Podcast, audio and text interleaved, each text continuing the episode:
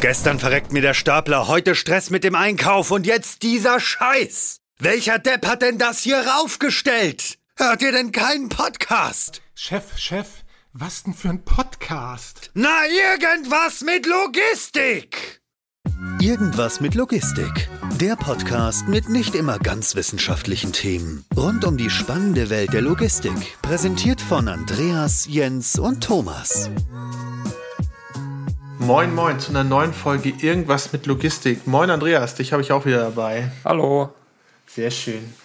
Und dann haben wir noch einen zweiten Gast und zwar ist das der Sebastian Nowak. Hi, Sebastian. Hallo. Du kommst, und jetzt muss ich mich konzentrieren, damit ich nicht das S noch am Ende mitspreche. Du kommst von Easy Mile, ja, nicht Miles, sondern von Easy Mile.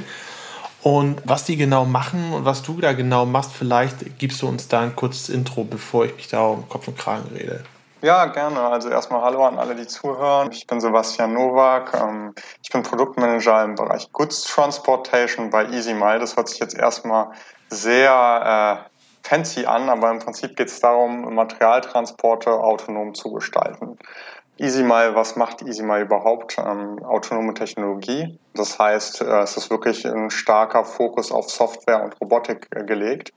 Das Unternehmen gibt es seit 2014. Das heißt, wir sind in diesem Bereich schon relativ alt und kümmern uns wirklich darum, verschiedenste Fahrzeugplattformen zu automatisieren. Magst du, magst du einmal sagen, wenn du sagst relativ alt, ja. ist das ganze Thema noch so jung, wenn man sagt, okay, mit 2014 ist man schon relativ alt? Ich meine, bin 30 und fühle mich noch nicht so alt. Und wenn man 2014 gestartet hat, ist man ja deutlich jünger als 30, ohne jetzt im Kopf rechnen zu müssen. Ist das etwas, was ganz Grundlegendes und vielleicht auch nochmal ähm, dazu, wenn du sagst, fahrlose Transporte, in welchen Bereichen ihr euch eigentlich dort so bewegt? Weil da gibt es ja auch alles irgendwo von A bis Z. Also generell ist das Thema schon noch relativ jung. Das hat einfach damit zu tun, dass die Sensortechnik sich in letzter Zeit wirklich rasant verbessert hat und auch die Rechner besser geworden sind. Und von daher sind halt Funktionen wie gerade im Bereich Wahrnehmung von ähm, Hindernissen zum Beispiel ein ganz aktuelles Thema, was sich halt wirklich technologisch erst in den letzten Jahren weiterentwickelt hat. Das heißt, äh, an sich gibt es da schon Bestrebungen, auch fahrerlose Transportfahrzeuge im Indoor-Bereich in der Logistik zum Beispiel, gibt es ja schon seit, ich sag mal auch, 40 Jahren dass da was passiert. Jetzt, was, wo das Thema jung ist, ist im Außenbereich, im gemischten Umfeld mit verschiedensten äh, Umgebungen und Wettereinflüssen im Prinzip. So kannst du sagen, warum das jung ist? Ist das ganze Thema äh, weniger interessant? Ist es äh, komplizierter, das umzusetzen? Hat man vielleicht mehr Einflussfaktoren, die das ganze Thema kompliziert machen? Ähm, warum, wenn du sagst, bis zu 40 Jahre, gibt es schon ähnliche ja, Systeme, ähnliche Ansätze innerhalb von Hallen, innerhalb von Bereichen? Was macht es dann so jung, wenn man einfach mal vor die Tür geht? Ja, also im Prinzip sind die Anwendungsbereiche sicher super interessant, auch im Außenbereich. Also man, jetzt wo EasyMile sich bewegt, ist tatsächlich, das hast du vorher auch gefragt, im Personentransport und aber auch in der Logistik.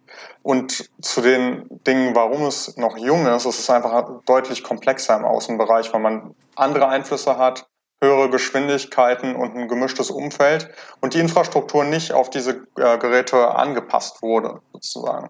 Wir können im Indoor-Bereich viel mehr beeinflussen als im Außenbereich, wo man unterwegs ist, äh, ja, mit Autos, mit LKWs, äh, mit Fußgängern, Fahrradfahrern im Personenverkehr auch. Da gibt es einfach viele Einflüsse, die von außen einwirken und auch ähm, Thematiken, gerade im Personenverkehr, rechtliche Thematiken, soziale Thematiken, die darauf einspielen, die natürlich auch in gewissen Maßen Einschränkungen für das Thema bieten. Beziehungsweise sind vielleicht keine Einschränkungen, sondern eher besser gesagt Abwägungsgrade. Ja? Das ist der eine mhm. Punkt dahinter. Auf der anderen Seite hast du natürlich die Technologie, was ich vorher angesprochen habe, mit der Sensortechnik, die sich rasant verbessert hat in den letzten Jahren und die dann eben dieses komplexe Umfeld und die Erfassung des komplexen Umfelds ermöglicht. Um das nochmal ganz kurz zusammenzufassen, was ihr macht, damit ich es auch richtig verstanden habe. Also ihr fahrt mit fahrerlosen Fahrzeugen im Outdoor-Bereich sowohl Waren als auch Personen. Richtig? richtig? Was waren zuerst da? Also vielleicht so ein bisschen die Henne-Ei-Frage, der Personentransport oder der Warentransport bei euch? Also bei uns war tatsächlich zuerst der Personentransport. mit mhm. dem Shuttlebus Easy 10, also EZ10 ausgeschrieben. Das Fahrzeug ist jetzt auch schon weltweit implementiert und fährt in verschiedenen Situationen und Use Cases mit. Wo ich gerne nochmal einen Fokus drauf setzen würde, ist im Prinzip, dass wir diese Technologie entwickeln. Das heißt, ähm, unabhängig vom Anwendungsfall bleibt die Technologie relativ die gleiche. Das heißt, im Personentransport werkelt sozusagen die gleiche Technologie oder die sehr ähnliche Technologie wie im Logistikbereich. Und das ist im Prinzip das, warum diese Bereiche verbunden werden. Ja. Aber ist es nicht ungleich komplizierter, wenn ich Personen durch die Gegend fahre, als wenn ich eine Palette durch die Gegend fahre? Was ist der Benefit denn daraus, wenn ich von der komplizierten runterbreche auf die einfachere Lösung? Mhm. Also im Prinzip ist es tatsächlich so, man stellt sich das so vor, so ein Palettentransport ist relativ einfach. Mhm. Man muss jetzt halt da im Hinterkopf haben, dass es um den Außenbereich geht. Und ähm, in diesem ganzen Thema autonome Transporte, fahrerlose Transporte, bewegen wir uns noch in Bereichen, die jetzt sich äh, maximal in Level 4 bewegen. Das heißt, in einem bekannten Bereich kann das Fahrzeug automatisiert fahren. Und das heißt im Prinzip, man setzt schon strikte Faktoren an, über die sich das, diese Umgebung definiert. Und wir werden jetzt nicht mit dem Shuttlebus auf der Autobahn fahren zum Beispiel, sondern es gibt sind spezielle Anwendungsfälle im gemischten Verkehr zwar, aber mit geringeren Geschwindigkeiten, mhm. auf, die dieses Fahrzeug bewältigen kann. Also einfach nur mal als illustratives Beispiel. Ähm, wir sind in Monheim in Nordrhein-Westfalen, haben wir eine Flotte von fünf Shuttlebussen, wo das Stadtzentrum mit der Altstadt verbunden wird, im gemischten Verkehr. Und das sind häufig letzte Meile Transporte, Transporte, wo einfach ein anderes Transportmittel auch nicht angepasst wäre oder es halt einfach sehr kostspielig wäre, einen Fahrer einzusetzen. Und jetzt ist es im Prinzip so, um da nochmal zurückzukommen drauf, warum wir jetzt diesen Switch gemacht oder was heißt Switch, aber auch verschiedene Anwendungsfälle ähm, sozusagen betrachten oder verschiedene Branchen, wenn man das so sieht. Es ist eigentlich so, die Umgebung unterscheidet sich jetzt gar nicht mal so stark, von der in einem Außenbereich auf einem Logistikzentrum oder auch in der Industrie. Man muss sich das so vorstellen, LKWs liefern äh, Waren an, ähm, es gibt Gabelstapler, die im Außenbereich rumfahren, es gibt äh, Mitarbeiter, äh, die unterwegs sind, Fußgänger, Fahrradfahrer, das kommt genauso alles vor im Außenbereich auf einem Industriestandort. Also man bewegt sich da tatsächlich, wo man auf den ersten Blick denken würde, okay, das ist nicht das Gleiche, in sehr ähnlichen Sphären. Und von daher macht das Sinn, das zu verbinden. Finde ich spannend. Ist es nicht aber tatsächlich so, ähm, ich weiß nicht, wie weit eure Gedanken in die Richtung gehen, ist es nicht tatsächlich so, dass gerade im Bereich letzte Meile ähm, dort der Warentransport sogar nicht noch viel näher theoretisch liegen würde von eurem ursprünglichen Einsatzgebiet, dass man sagen würde, okay, wenn du gerade beschrieben hast von, weiß ich nicht, von Neustadt zur Altstadt, ja, ja äh, transportiert man Personen könnte man ja auch überlegen, vom äh, Mikrofulfillment Hub hin zu den einzelnen Läden, den einzelnen ähm, Zielen, transportiert man dann halt Pakete und Warenstücke. Ist das nicht fast sogar naheliegender als äh, Yard-Transporte bei großen Distributionszentren zu realisieren? An sich auf jeden Fall ein interessanter Hintergedanke und ich glaube, das ist auch ein interessantes Thema. Wobei, jetzt kommen wir nochmal dazu, warum auch gerade im Yard-Transport das interessant ist und zwar auch aufgrund der mhm. Gesetzgebung ist es momentan nicht möglich im öffentlichen Raum. Also es wurde jetzt das Gesetz zum autonomen Fahren geschaffen, dass das ermöglichen soll in Deutschland, aber momentan ist es noch nicht möglich, ohne Sicherheitsfahrer an Bord einen Fahrzeug fahrerlos im öffentlichen Raum fahren zu lassen. Das heißt, äh, das wäre genauso diese Einschränkung für einen Pakettransport. Und diesen ah, okay, aber Sebastian, also da nicht, aber auf Firmengelände schon. Auf Firmengelände schon, genau, weil wir uns dort auf okay. Privatgelände bewegen oder mhm. manchmal auch auf einem halböffentlichen Gelände, wo über den Besitzer des Geländes festgelegt werden kann, wie sich die Verkehrsregeln dort verhalten.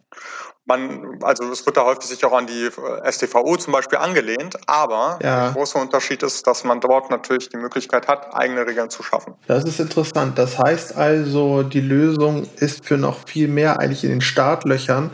Die rechtlichen Rahmenbedingungen sind nur noch, noch nicht so hundertprozentig ausgereift und unter anderem deshalb ist auch das Yard-Management jetzt unabhängig davon, dass es generell für euch ein interessantes Einsatzgebiet ist, aber ja auch so ein bisschen, ich will es jetzt nicht ein MVP nennen, aber so ein bisschen auch der Beweis, dass dieser Use Case vorhanden ist und dass dieser Use Case auch funktioniert und dass auch ein gemeinsames ja, Interagieren mit Fahrern, mit Fahrzeugen, die direkt auch gesteuert werden, mit Fußgängern und so weiter, äh, funktioniert. Richtig?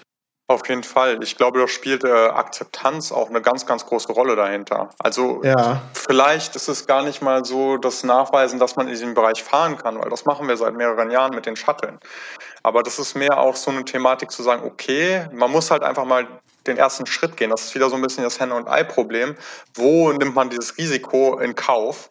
Und wo ist der Use Case interessant genug am Ende, um das halt umzusetzen, ja? Und da ist natürlich die Industrie ein guter Driver, sage ich mal so, äh, gerade jetzt im Automobilbereich, wo wir probieren, ja. wirklich optimisierte Prozesse zu schaffen in der ganzen Facette, spielen da natürlich ganz andere Faktoren rein als im öffentlichen Verkehr. Ist es denn einfacher oder schwieriger, wenn man so hart viele Faktoren definiert hat, die darüber entscheiden, das lohnt sich oder das lohnt sich nicht, während im solchen Bereichen im öffentlichen Verkehr wahrscheinlich in erster Linie äh, Sicherheit überhaupt ermöglichen, ja, eine Rolle spielen, gehe ich mal ganz stark von aus und es gar nicht so hart definierte Parameter für Business Cases gibt, wie beispielsweise im Yard-Umfeld. Ist das dann etwas, was ihr auch erstmal lernen musstet, wenn ihr sehr stark vorher auf das Ermöglichen, auf das sichere, autonome Fahren fokussiert wart? Oder war schon immer ein gewisser Business Case da auch dahinter? Also nee, auf jeden Fall ist es ein ganz anderes Umfeld, in dem man sich bewegt in der Industrie und das merken wir auch. Aber also man darf halt nicht vergessen, dass wir am Ende immer noch ähm, stärker in der autonomen, also in der Technologie wirklich sitzen und mhm. Äh, sehr softwareseitig unterwegs sind. Das heißt, wir haben eine Expertise in den einzelnen Bereichen, die wir uns aber natürlich aneignen über Erfahrungen mhm. oder über äh, Recruitment von Leuten, die sich in den Bereichen auskennen, teilweise oder die sich in den Bereichen schon unterwegs waren. Aber wir sind jetzt nicht äh, ein äh, Unternehmen, was äh, berät im öffentlichen Transport, vorwiegend zum Beispiel, welche Flüsse automatisiert werden sollen, sondern dann äh, greifen wir auch auf das Know-how unserer Partner zusammen, die die Plattform zur Verfügung stellen, also dieses Fahrzeug an sich. Also Easy My Buy baut ja das Fahrzeug nicht. Das ist vielleicht nochmal ein wichtiger ja, Punkt auch. Das wäre interessant. Kannst du vielleicht da nochmal einhaken? Also was ist jetzt ähm, eure ureigene Leistung, sag ich mal, an dem gesamten Produkt, an der gesamten Lösung? Was sind Plattformen, die ihr mit einkauft bzw. bedient? Und was ist vielleicht auch daraus resultierend so der USP, den man bei euch äh, wiederfinden kann? Also wie gesagt, Erstmal grundlegend ist es autonome Technologie, die wir herstellen. Das heißt, das umfasst Software, das umfasst Sensorintegration und ähm, auch äh, Fusionsalgorithmen, die diese Daten auswerten. Und das in beiden Bereichen. Im Sicherheitsbereich, der dann auch äh, zertifiziert wird, und dann im äh, Wahrnehmungsbereich, wo man halt sich viel intelligenter an äh, die Umgebung anpassen kann. Also das ist jetzt erstmal so ganz kurz und knapp gefasst, womit wir uns hauptsächlich beschäftigen. Du hast das ganz kurz zusammengefasst, aber vielleicht, vielleicht liegt es an mir, aber Jens lacht schon. Was ist denn ein Fusionsalgorithmus? Ich dachte, das wäre was von Star Trek. Also, das sagt mir bisher auch noch nichts. Kannst du das vielleicht einmal ein bisschen erklären, was, was das eigentlich ist? Ja, sorry. Wenn man alltäglich in dem Bereich unterwegs ist, äh, vergisst man manchmal so ein bisschen diese Erklärungspunkte von ganz vorne aufzunehmen. Also bei einem Fusionsalgorithmus handelt es sich tatsächlich darum, dass wir auf den Fahrzeugen ganz unterschiedliche Sensoren haben mit unterschiedlichen Fähigkeiten. Das heißt, die Sensoren werden verschiedene Daten aufnehmen. Also wir nehmen jetzt zum Beispiel so einen LiDAR-Sensor, der Laser, verschiedene Laserschichten hat und Punkte im Prinzip erkennt. Und davon bekommen wir Daten. Und diese Daten werden fusioniert mit Daten aus anderen Sensoren. Es kann zum Beispiel auch ein äh, GPS-Sensor sein auf dem Fahrzeug oder ein Differential GPS-Sensor, nur als ein Beispiel. Und alle Daten aus allen verschiedenen Sensoren, die wir auf den Fahrzeugen haben, werden zusammen ausgewertet. Das äh, macht dieser Algorithmus, also der Fusionsalgorithmus, der ähm, da von uns programmiert wurde, in ganz verschiedenen Funktionen und Bereichen, also es sind eigentlich mehrere Fusionsalgorithmen, diese ermöglichen das bestmögliche Fahr- und Sicherheitsfunktionalitäten äh, ähm, dort hinterher.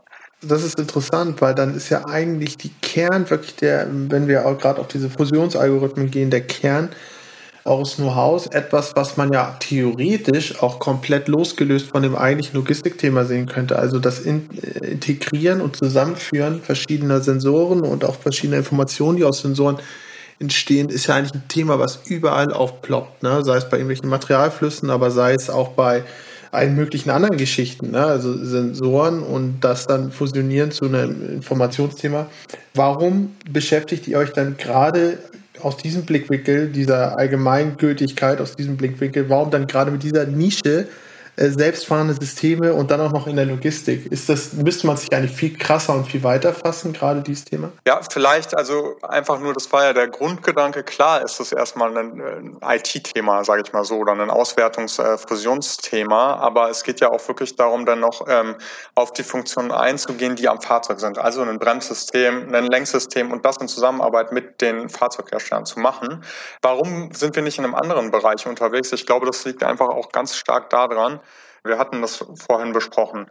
Es gibt verschiedene Thematiken, die sich stark weiterentwickelt haben in der letzten Zeit. Also zum Beispiel äh, Sensoren von der Technologie, aber auch äh, im Softwarebereich und in dem, was rechenleistungsmäßig jetzt heutzutage möglich ist.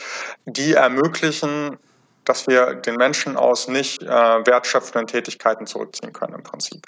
Das ist wirklich wichtig für den Logistikbereich, wo man jetzt nicht mehr stumpf sage ich mal so, ähm, den ganzen Tag über eine Tätigkeit A nach B hin und her fahren ähm, mehr ausführen muss, sondern sich mehr damit beschäftigen kann, was ist wirklich die Produktion und was ist mein Added Value hier. Und äh, ein bisschen das gleiche im Personenverkehr, aber auch anders gefasst, weil dort geht es viel darum, um neue Mobilitätsmöglichkeiten zu schaffen, vielleicht auch die Mobilität der Bevölkerung im ländlichen Raum zu erhöhen, wo sich vielleicht ein Busservice einfach nicht mehr lohnen würde. Kriegen wir über eine autonome Technologie natürlich die Möglichkeit, viel einfacher neue Strecken zu befähigen. Und das ist, glaube ich, so wirklich der Herzpunkt, warum wir uns mit diesem Transport von Waren, aber auch Personen ähm, beschäftigen. Ja. Hm.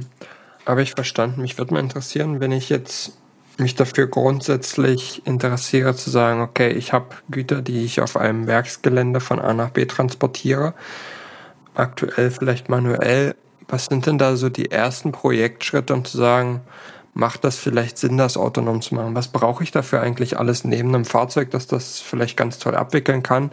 Brauche ich danach andere Infrastruktur? Vermutlich brauche ich irgendwelche Schnittstellen, damit ich Fahraufträge vergeben kann. Was, was brauche ich noch so dafür und, und was sind so die ersten Schritte? Also auf jeden Fall, erster Schritt ist, sich erstmal klar zu machen, wie die Prozesse aussehen. Also so eine Wertstromپlanung mhm. und zu wissen, okay, was habe ich für einen Prozess? Wie wird der momentan manuell gehandelt? Sozusagen. Das ist schon mal ganz wichtig, um dann halt auch zu sehen, okay, welche Thematiken bilden sich. Weil vielleicht müssen wir auch noch mal auf das Fahrzeug jetzt zu sprechen kommen, ähm, was jetzt auch auf dem Markt schon ist und was wir vertreiben als Easy Mile. Ähm, der Trakt Easy, das ist ein 25-Tonnen-Schlepper, ein sehr spezifisches Fahrzeug auch für den Außenbereich. Dort ist häufig jetzt einen Switch zu sehen, auch von Gabelstaplertransporten zum Beispiel im Außenbereich, hin zu Routenzuganwendungen. Und das kann natürlich auch erstmal manuell geschehen. Ein Routenzug ist jetzt jemand drauf und fährt äh, verschiedene Stationen an mit dem Material. So, der Vorteil dort ist jetzt erstmal zu sagen, wir haben ein sichereres System, es gibt nicht so viel Gabelstapler, es gibt einfach weniger Unfälle. Und wir gehen jetzt den Schritt weiter. Es gibt auch Kunden, die sagen, okay, wir haben jetzt Gabelstapler im manuellen Bereich und wollen aber direkt einen autonomen Routenzug haben. Das heißt, es gibt zum einen, ich habe einen standardmanuellen Prozess schon mal mit einem Routenzug äh, implementiert. Oder aber ich habe einen manuellen Prozess mit Gabelstapler und ändere direkt auch noch den ganzen Prozess dahinter. Das heißt, es hängt so ein bisschen davon ab, wo der Kunde jetzt steht. Wenn wir einen typischen Prozess angucken wollen würden, wir haben einen Routenzug, ersetzen den eins zu eins über ein autonomes System, dann ist es wirklich ein wichtiges Thema, sich die Schnittstellen anzuschauen und vor allem das B- und Entladen, den Bereich äh, auch äh, eigentlich Mensch-Maschine-Interaktion wie akzeptieren die Leute vor Ort das Gerät? Das begleiten wir auch mit einem Change Management Prozess ganz äh, nah dabei. Das sind wirklich wichtige Themen. Und weil du gesagt hast, Infrastruktur, was wird benötigt? Also das Schöne an der ganzen Technologie bei uns ist, dass man keine zusätzliche Infrastruktur braucht. Das Gerät funktioniert nach ähm, einem SLAM-System. Das heißt, wir fahren im Prinzip auf virtuellen Schienen und hangeln uns an der vorkartografierten Umgebung entlang. Also mhm. ganz vom Prinzip her zum Verstehen. Da mal eine, Frage zu, wenn du sagst, ihr, ihr hangelt euch an virtuellen Schienen entlang. Mhm. Ähm, Schienen sind ja pauschal immer irgendwas Starres, ne? Also irgendwas, was, was festgelegt ist. Richtig. Mal ein blödes Beispiel, wenn ich jetzt einen Zug habe, der auf eine Schiene fährt und äh, da steht ein Schaf dann hält der Zug hoffentlich, hoffentlich rechtzeitig an und man muss halt das Hindernis äh, äh, beseitigen. Wie ist denn das bei den sogenannten virtuellen Schienen, die du gerade besagt hast?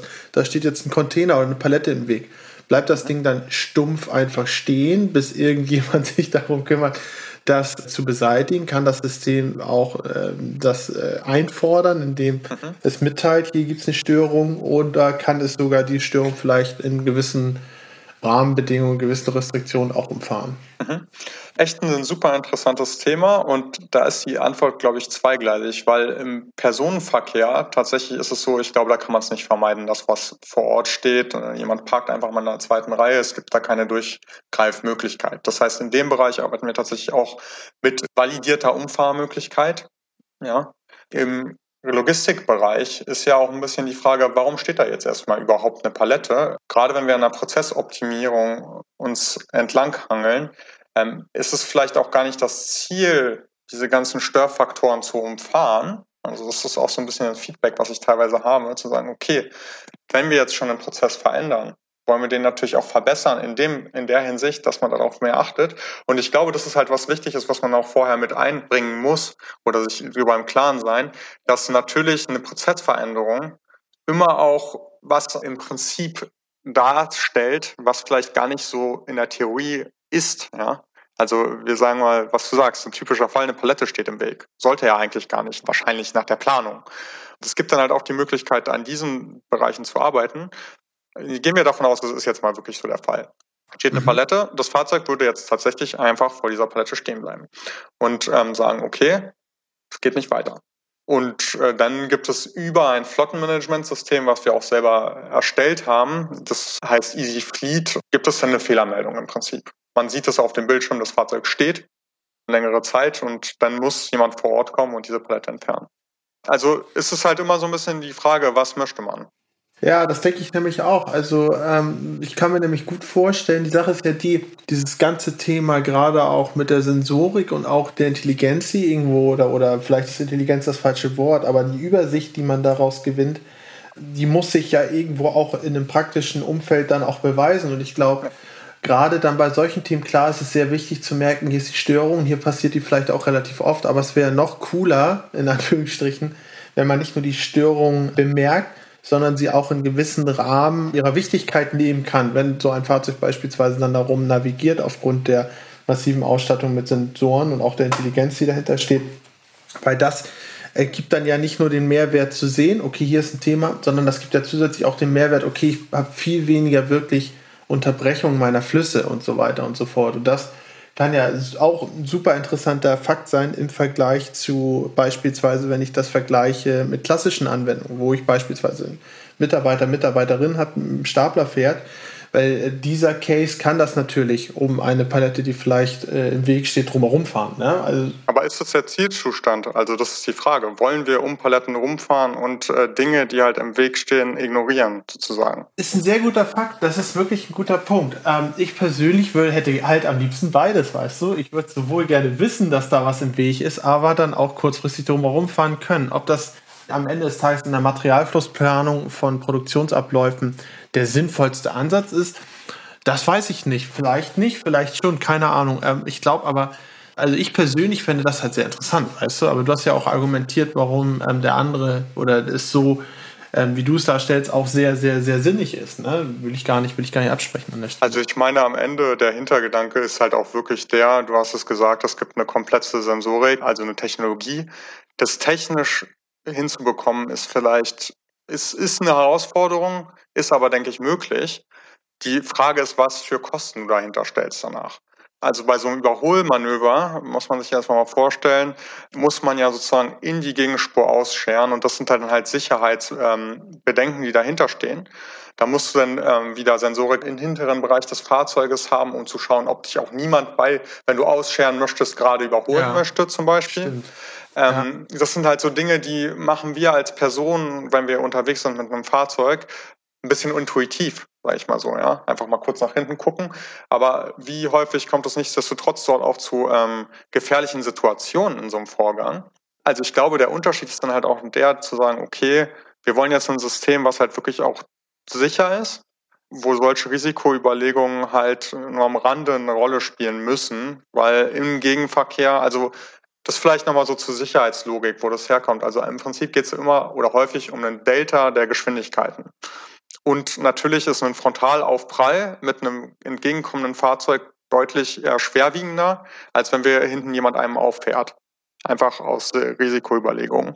Und äh, da muss man halt einfach das abwägen, äh, wohin es gehen soll. Und da sind die Sicherheitsbedenken halt einfach bei so einem Überholvorgang doch deutlich größer. Ja. Du hast ja ganz am Anfang gesagt, dass es gesetzgebungsseitig auch auf der Straße nicht ganz so einfach ist wie auf dem privaten Gelände. Sind das auch die Themen, die diese Gesetzgebungsthemen kompliziert machen und schwierig machen? Also auf jeden Fall, ja. Weil, und dann halt Verantwortungsbereiche. Ne? Weil was ist jetzt, wenn wir das autonome Fahrzeug ähm, ohne Sicherheitsfahrer einen Überholvorgang durchführen lassen. Und sei es durchs Fahrzeug, also momentan sind die Fahrzeuge auch häufig auf Sicherheit, also gerade aber auch bei uns auf Sicherheit programmiert, aber es kommt zum Unfall. Und jetzt ist halt die Frage, okay, wo geht man auf die Verantwortung ein?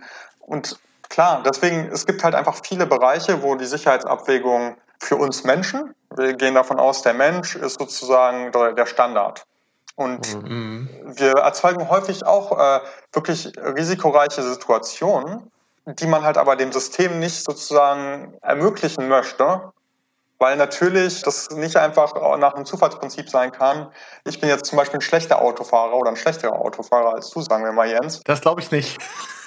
Schön, dass Jens das selber gedacht hat, dann konnte ich mir das sparen. Oh, ich hasse in der Stadt Autofahren, aber egal, ich wollte dich jetzt gar nicht unterbrechen. Ja, aber also darum geht es im Prinzip, dass einfach diese Abwägung der unterschiedlichen Personen und Systeme untereinander natürlich nicht stattfinden kann, sondern das System auf einem zuverlässigen Niveau sich bewegen muss vielleicht auch ein stabiles Niveau und ein, ein vorhersehbares Niveau. Ich glaube, das ist auch immer ein ganz, ganz wichtiger Faktor, dass es ein Niveau ist, wo du sagen kannst, das wird so eintreten. Sagen wir mal dahingestellt, ob es jetzt ein Prozentpunkt besser oder schlechter ist, aber du hast halt diese Volatilität nicht mehr drin. Ne? Und das ist natürlich ein sehr, sehr wichtiger Faktor. Und ich glaube, das ist auch etwas, worauf du nochmal ähm, vorhin auch sehr direkt eingegangen bist, dass das auch einer eurer USP ist, weil ihr halt auch an, aus einer Umgebung kommt, wo das halt eine super entscheidende Rolle auch einfach spielt. Richtig. Was ich mich immer noch, noch frage, Sebastian, ist, diese ganze Thematik, die er bearbeitet, ist relativ komplex und da sind viele Sensoren und, und wir haben was über Fusionsalgorithmen gelernt.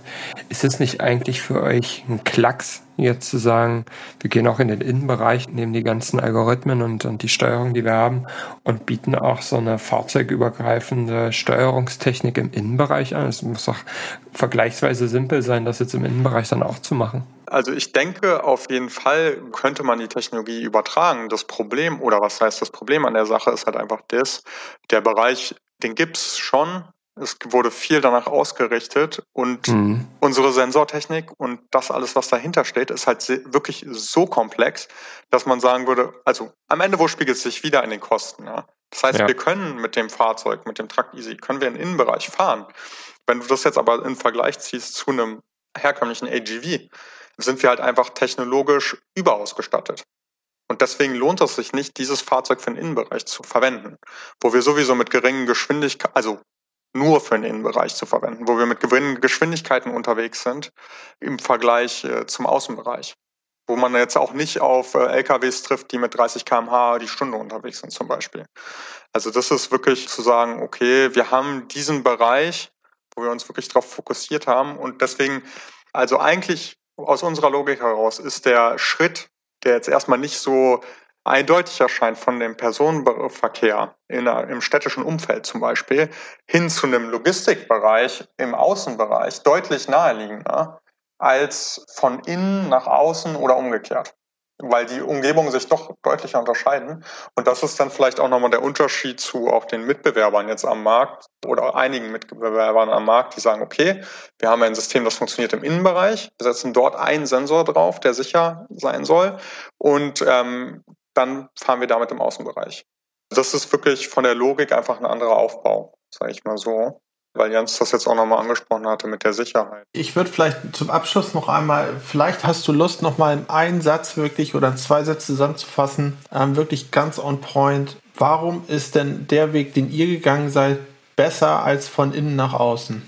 Also, das ist besser deswegen, weil wir erstmal Hardware-Plattformen nehmen, die qualitativ für den Außenbereich geschaffen sind. Also zum Beispiel sei es so ein 25-Tonnen-Schlepper äh, jetzt in dem Bereich Trakt Easy, also der Schlepper, der bei uns dort fährt. Das ist ein Gerät, was im manuellen Bereich erprobt ist. Das kommt von TLD, ist ein Marktführer im äh, Material Handling Support. Und in Zusammenarbeit mit dieser Unternehmen haben wir jetzt die Technologie für den Außenbereich dort eingesetzt. Im Innenbereich hast du ein Fahrzeug, was vielleicht einen geringen Bodenabstand hat, weil es einfach für einen Innenbereich geschaffen ist, was auf Bodenwellen nicht eingeht, zum Beispiel, weil die Sensoren dann bei einer Bodenwelle den Boden sehr schnell sehen werden. Bei uns ist es ein bisschen anders. Wir haben eine höhere Bodenfreiheit. Und so zieht sich das eigentlich durch, bis dahin, dass man eigentlich, also wir sind davon überzeugt, dass man halt nur über eine Sensorfusion auch ähm, im Außenbereich wirklich eine ordentliche Performance schaffen kann. Das ist halt wirklich der große Unterschied, würde ich sagen, zwischen den beiden Bereichen. Es muss jetzt nicht sein, dass man über eine Sensorfusion nicht auch ein Innengerät ein bisschen besser befähigen kann. Ja? Genau, das ist nämlich auch der Punkt, das glaube ich nämlich auch. Und deswegen auch ursprünglich ja auch die Frage, so in etwa der Mitte des Gesprächs, eigentlich ist eure Softwarelösung ja prädestiniert dafür, sich noch viel, viel weiter auszubreiten und eigentlich in viel mehr Bereichen eigentlich tätig zu sein abgesehen von dem Transporten und den Bewegungen und den selbstfahrenden Systemen im Außenbereich. Ne? Also die behindert euch nicht diese Plattform, auf die ihr euch aktuell bezieht, ein bisschen das Potenzial der eigentlichen Software? Ja, also im Prinzip haben wir ja keine fixe Plattformfixierung. Mhm. Das muss man, glaube ich, mhm. nochmal klar sagen. Es gibt die erste Plattform, die wir also in Partnerschaft äh, mit Ligier automatisiert haben, das ist der Shuttlebus. Dann gibt es diesen Schlepper, der jetzt aktuell der 25-Tonnen-Schlepper, der ja auch ein Nischenfahrzeug ist, der wirklich ganz spezielle Anwendungsfälle hat. Eine Anbindung einer Produktionslinie zu einem Lager zum Beispiel auf dem Werksgelände. Das ist ein Anwendungsfall, der ist nischig, da hast du recht. Und da gibt es sicherlich eine Berechtigung für. Aber natürlich muss man gucken, wo kann man das noch anwenden. Ja. Und in dem Bereich ist es jetzt so, dass wir auch äh, andere Fahrzeuge befähigen im Außenbereich. Ja. Und äh, vielleicht das ist ganz interessant, es gibt ein äh, Forschungsprojekt, das heißt Award von der Europäischen Union im Rahmen des äh, H2020-Programms. Dort sind wir als Konsortialführer äh, dabei, andere Anwendungsfälle im Außenbereich zu befähigen für die Logistik, einen Sattel, einen Wechselbrückenauflieger und ein Heavy-Duty-Fahrzeug zum Beispiel für den Hafenbereich von, äh, von ja. der Firma Terberg und ähm, auch einen Gabelstapler für den Außenbereich tatsächlich. Ja, es ist, ist sehr, sehr, sehr interessant. Ich finde auch ähm, gerade, wie gesagt, das Thema, wie die Plattformen dann im Endeffekt genutzt werden und so weiter, lassen noch viel, viel Spielraum für zukünftige Entwicklung. Dementsprechend haben, glaube ich und hoffe ich, es war nicht das letzte Mal, dass du beziehungsweise ihr zu Gast bei uns wart, aber ähm, auf jeden Fall wollen wir uns schon mal für diesmal bedanken und für den spannenden Einblick. Ich glaube, das war das erste Mal, dass wir tatsächlich das Thema äh, beleuchtet haben, ja, was sich eigentlich auf dem Yard selbstständig bewegen könnte. Ne? Ja. Und dementsprechend super und vielen Dank für die Einblicke. Ich fand es, wie gesagt, sehr spannend und Fusionsalgorithmen, wenn ich mal nicht weiter weiß in einer Diskussion, dann lasse ich das auch einfach mal ein bisschen fallen. Ne? Das hört sich auf jeden Fall super, super schlau an. Ähm, ja, hat Spaß gemacht. Bis dahin. Vielen ciao, Dank, ciao. Sebastian. Ciao. Danke, ciao.